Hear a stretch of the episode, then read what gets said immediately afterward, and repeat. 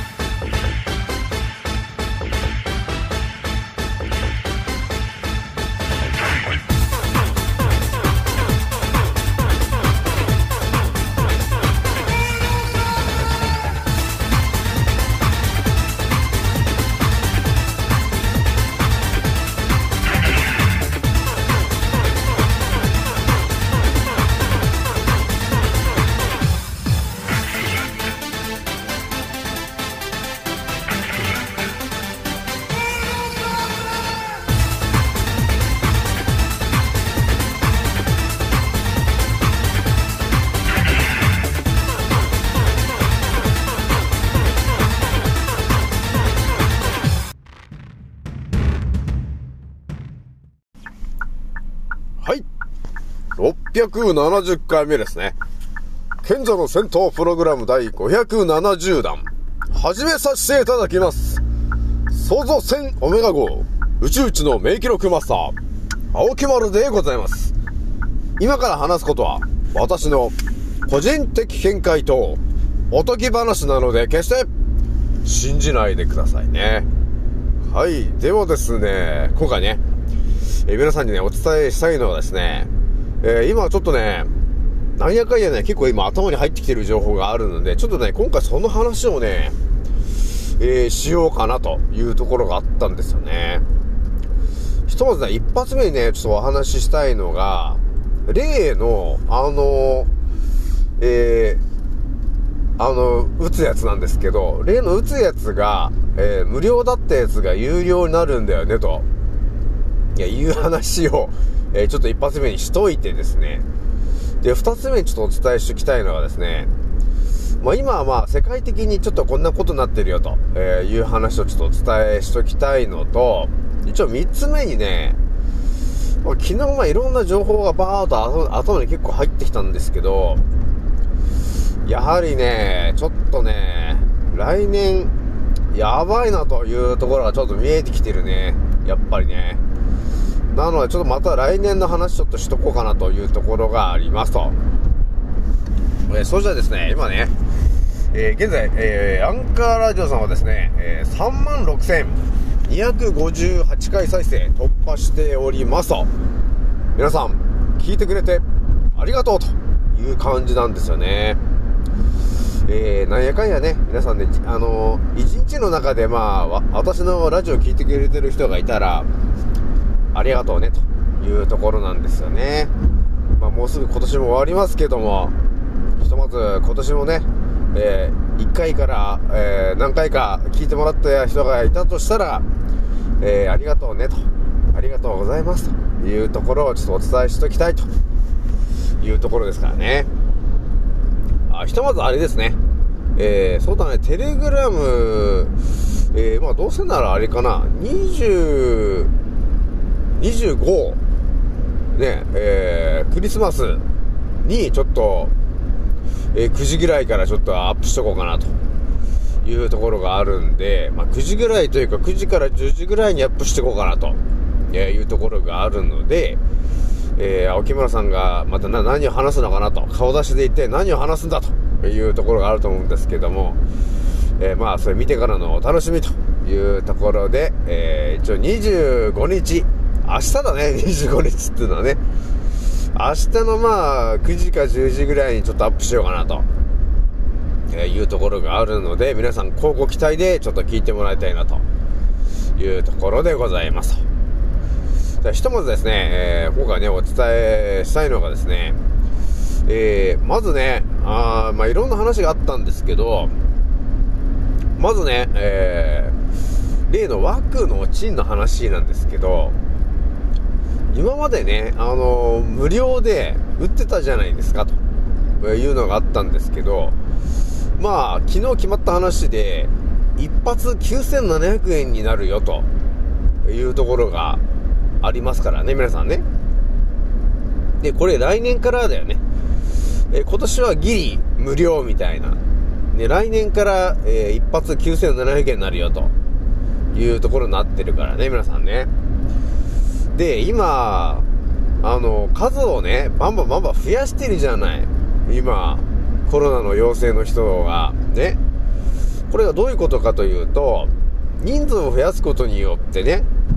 その、陽性になってるよ、コロナだよっていう人数を増やすことによって、大衆にですね、一発でも多く打たせようと、打たせようとする動きが働いてるんで、え人数が上がってってるというところになってるんで、皆さんね、えーくれぐれも、えー騙されないようにしてほしいなというところでございますと。ね、皆さんね。で私もね、あの結構ね、やっぱ今勤めてる会社にはいろんな、やっぱりたくさんの方がいるわけなんですけども、まあいろんな人とね、話をするんだけどね、いや、秋野さんね、明日あれなのよ、と。あ、そう、一応あれなんだよね。まあ、結構仕事が忙しくなってきたから、の休日出勤とかのね、お願いをね、えーいろんなそのパートさんとかにするわけなんだけど、明日、明日どうなのとかって言ったらですね、あ、けまさん、あれなのよ、明日あの、打つやつなのよと。え？打つやつ？って言うから、何打つんだよ？って言ったら、いや、ワクチンでしょ？ワクチンのあれ、4回目、あれ打たないといけないんで、もう予予約しちゃったんだよねって言うから、え？打つのまだみたいな話ですよね、と。まだ打つんかっていうことになったんだよ。ね？いや、そしてね、いやいや、いやもう、いや、打つけどね、と。そしてね、あのー自分の子供をね、あのー打ってないから打つのよ、と。ね？えーいう話をしてたんですけど、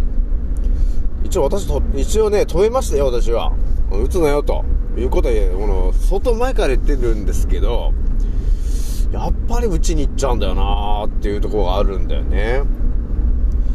これは一体どういう思考になってるとそうなってしまうのかというところを日々ね、私は悩んでいるんですよ。ね。まあでもね、ワクチン一発目からはもう言ってるからね。もう打つなよと、あれただ劇薬だっていうことを一発目の前から言ってるんですけど、やっぱ打っちゃうんだよなーっていうとこがあるよね。だからね、やっぱりね、なんていうのかな、メディアの力っていうのはね、すごいよね、やっぱね。もうメディアは兵器ですって言ってましたけどね。あの人が、N 国、N 国党の人が言ってましたけど、いや、まさにまあ、そまあそうなんだよなというところあるよね。なので、皆さんね、えーもう打たなくていいからね、言っとくけど。もう打たなくていいし、もう海外ではもうね、その、ワクの賃にの中がもう、ただの劇薬しか入ってないし、えーさらに劇薬の、って調べればわかると思うんですけど、やべえもんが入ってるから、本当に。えーなので、あんまり考えた、あんまり言わないけど、思ってるよりもやべえもんが入ってるから、あん中に。ね。このワクチン、透明、パッと見透明に見えるあのワクチンには、とてつもないやばいものがいっぱい入ってるからね、と。いうことになってるんで、それをね、なぜ自分の子供に打たすのかというところがあるわけなんで、とりあえず私のチャンネル聞いてる方は、ね、打たないでね、というところをね、もう何度もお伝えしてますけど、ね、ああの、打ってその日に下手したら死んじゃうからね、で、自分の子供がね、今日打って死んじゃう。ね、死んじゃった時にどうすんのっていう。死んじゃっても誰も保証もなんもないからねって言うけど、あの、製薬会社も国も一切責任取りませんって言っているのがスタートで始まってるものなんで、そうするだけだから、ね。ということがあるので、えーワクチンね、とりあえず、えー9700円一発になるんで、打つなよというところがありますからね、皆さんね。で、今までこう無料だったものが、あのー来年から、あの、ね、有料化9700円になるということが起きてくると、えーまた別のことが起きてくるんですけど、これ何が起きてくるかというとですね、今までは、まあ、要するに、病院側からするとですよ。ね。病院側からすると、今までは、タダだったんで、えー自分の病院で使う数を、タダでもらってきて、それを売ってたわけなんですよ、というところがあるでしょ？これがですね、9700円するよと、有料化だよということになると、何が変わるかというとですね、病院が、まずワクチンを、えー、9700円するやつを買うんだよねと。病院がね、そう、病院がお金を出してまず買いますと。で、それで、えー、病院に来た、ね、うちに来た人に、えー、お金を請求すると、えー、いうことをやることになるんで、だから、あれだよね、ある意味。打つ人が、ね、9700円も出して、飲む打ちたくないなって思い始めると、打たなくなるじゃないですかと。ね。そうすると、病院的からするとですね、あ、誰も、うちに来なくなっちゃったらこれ、9700円のもしたのに、誰も打ってくんないんじゃダメじゃないってなるじゃない。ね。そして、あの、保管、保管期限みたいのがあって、そこまで来ちゃうと、要するに使い物にならなくなるみたいなことになるんだよね。ということがあるから、病院としては、あの、まずいことになるんだよね、と。無料から有料になってくるとね。ということがあるので、ね、今まで散々病院はお金を儲けてきましたと。ね。で、それがですね、えー、一発有料化で9700円っていうことになると、えー、病院が買って打たなかった分が損するということになってくるから、皆さんね。やべえなと。ね、病院やばいんじゃないのっていうところちょっと見えてきてるからね。まあこういういろんな考え方で見るとね、まあいろいろ見えてくるよね。無料だったやつが有料、有料化すると、まあそういうことが起きるよね、と。ね、だ病院がね、今まで散々儲けてきて、えー、今回、来年からやばくなんじゃないかなっていうのがちょっと見えてくるよね。てな感じで、えー、枠の賃金の有料化の話をしといて、で、二つ目でね、ちょっとお伝えしておきたいのはですね、まあ、海外の情報結構いろんなのがあったんだけど、今なんか世界的になんか病気が流行ってるのがあって、目とか口からからなんか出血してるっていう病気がね、えー、なんか流行ってるらしいんで、またなんか、えー、ウイルス巻いてんのかなというところがあるので、ちょっと注意しといてね、というところをまず言っとくからね、というところでございますと。ね。で、一応ね、あの、世界的に、えー、今、冬なんですけど、まあね、この前もちょっとお伝えした通り、いつもよりもちょっとやべえ冬が、えー、来る可能性があるので、ちょっと注意しといてね、というところがあります。えあとですね、えー、インフルエンザの、えー、ワクチンがあるんだけども、えそれがですね、えどうも、えファイザーの、えスパイクコロナ、えっと、コロナ、えー、と、ファイザーの RNA、あ、モデルナか。うん。だそういうようなね、RNA が入ってるような、えー、ウイルス、えー、ワクチンを、えー、インフルエンザとして打つというような話が出てるので、ちょっと注意しとけよというところがあるからね。だから特に何も考えずにさ、あの、インフルエンザのワクチン打たなきゃねとかって言って打つと、あれ？みたいな。コロナのワクチンじゃんみたいなことになると。えー、いう可能性があるので、ちょっと注意しとけよというところがあるからね。えー、やべえよねと。何が入ってるかもわかんないからって、もともともワクチンってもうただの激薬だったからね、本当に。なので皆さんね、打たないようにしてほしいなというところなんですよね。ってな感じで、もう二つ目の話しといて、ちょっと三つ目ね、えー、の話なんですけど、まあ、昨日ね、まあ、あれやこれやいろんな情報を頭にこう、いろんなの入ってきたんですけど、まあ昨日ね、あの、やりすぎ都市伝説もやってたし、まあああいうね、やりすぎ都市伝説とかをやると、やっぱいろんな方がね、あの、いろんな考察するじゃないですか。ね。で、そのいろんな人の考察してるやつはバーっと見てたときに、やっぱりね、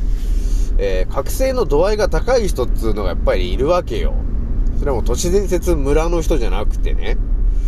えー、いるんだけど、やっぱそういう人たちがいろんな情報を発信、発信してる中で、やっぱ見えてきてるのが、今って、要するにどういう状況なのかっていう話なんですよ。ね。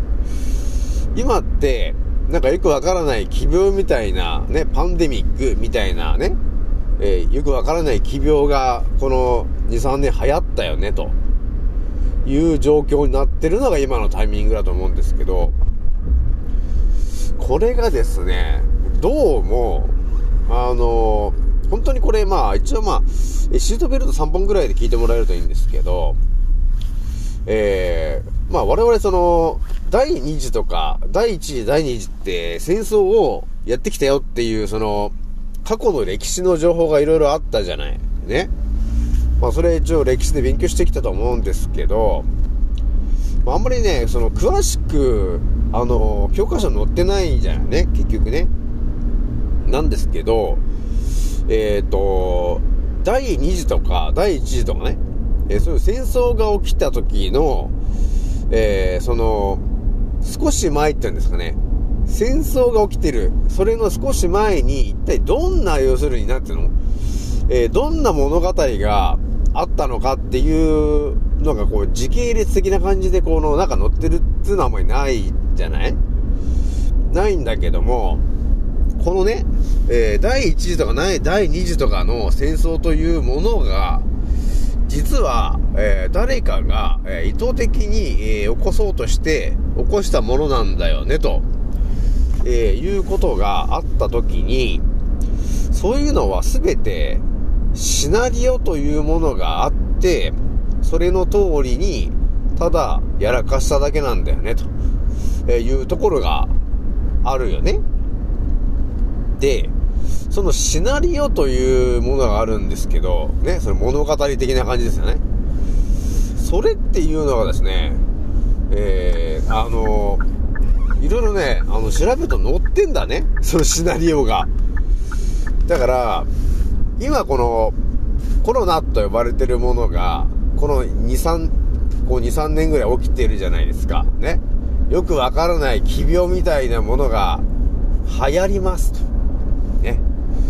で、その次見えてくるのは何かといえば、あれですよね。要するに、食料危機が、なんか、この先起きるよね、と、えーいうことがあるじゃないですか、と。ね。だだからそういうなんか、もの、そのシナリオみたいなもの、ね。それが、あの昔からね、昔のその、第一次とか第二次の頃を、私もちょっとね、しっかりちょっと考察するんですけど、え、どうも、ただ、あのシナリオがあって、それの通りに、ただやってるだけなんだよね、というところがあったんですよ。ね。戦争というものが起きました。ね、第一次、第二次っていう戦争がありましたって言った時に、その戦争が起きる時っていうのは、えー、毎回ですね、同じようなシナリオを展開してる奴がいるんだよね、ということがあったわけ。なので、もちろん、第2次とか第1次とかそういう戦争の時というのは、毎回なんですけど、よくわからない奇病みたいな、えーウイルスが巻かれ、巻かれるというか、えそういうことがまず起きますと。えそして大衆を皆さんね、一気に終わらせますというところがあって、で、その後、要するに食糧危機みたいなことが起きますよと、ね、えーいうことが起きてて、で、その後、えー要するに戦争を起こそうとする奴が現れて、戦争が起きると。ね。そうするとどうなるかというと、食料がない状態で戦争が起きた時に、要するに国からこの食料を配給するみたいなことをやるんだよねと。で、その配給するって言ったって、普通の金額じゃなくて、ちょっと高いんだよね、お金を稼ぐというか。ね、お金を稼ぎたいやつがいて、えー通常ね、だからお米、10キロのお米がね、3000ぐらいなものが、えーその食料危機だっていう感じになってきたときに、10キロのお米が普通3000ぐらいじゃん。それがね、10キロ1万円とかって、そういう感じでお金を持ってないとご飯を食べられないと、えーいうような状況に持ってくシナリオまでもう揃ってるんだよねというところがちょっと見えてきたわけですよね。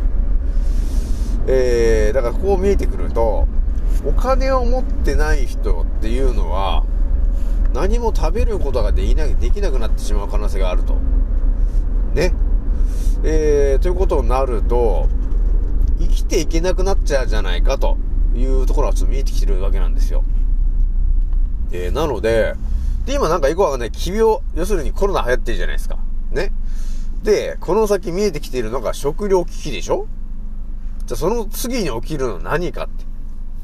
第3次ですよね、というところがちょっとこれ、えー、だいぶ見えてきているところがあるんで、まあもう少しね、歴史ちょっと考察してまた皆さんに詳しく話するんですけど、こういうことまで頭に入ってくると、やっぱ今何をしないといけないのかとか、えー、来年何すべきかっていうのはちょっとやっぱり動き変えないとまずいなっていうのがちょっとあるんだよね。えー、なので、ちょっとね、また皆さんね、えー、情報が、えー、頭に入ってきたら、ちょっと詳しいことをちょっとお伝えするので、ちょっとね、交互期待で聞いといてほしいなというところでございますと。ね。ひとまずね、我々ね、気づいてる我々なんで、通にね、この当たり前の常識の人たちよりも、えー、深くね、えー、世界見て生きているからね、皆さんね。だからやっぱり、周りの人よりも、えー、先にいろんな情報をね、頭に入れてきてるんで、やっぱりね、生き残る確率も高くなってくるというところがあるので、えー、ぜひともね、えー、一緒に生き残っていきましょうというところでございますと。じゃあ今回ね、これぐらいにしておきます。次の音声でまたお会いしましょう。またねー。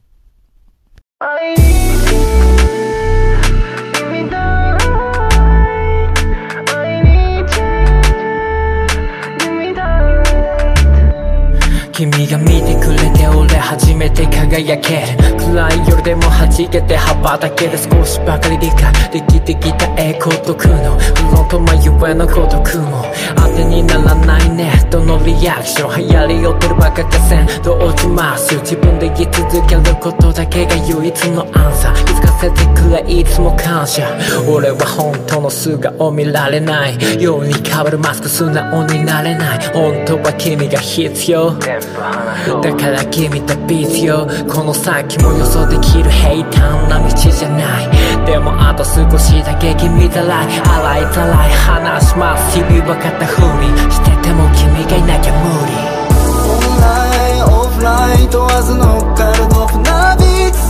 何気なくて飾り気ない愛に照らされて過ごす毎日。仲間の声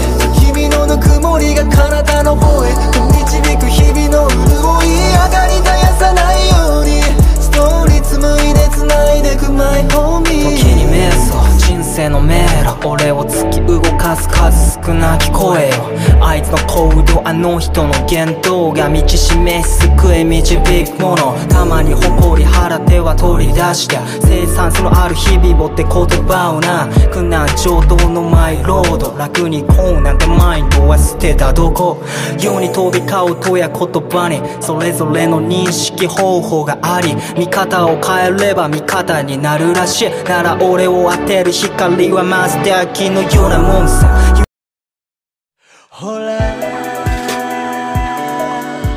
目覚めの時。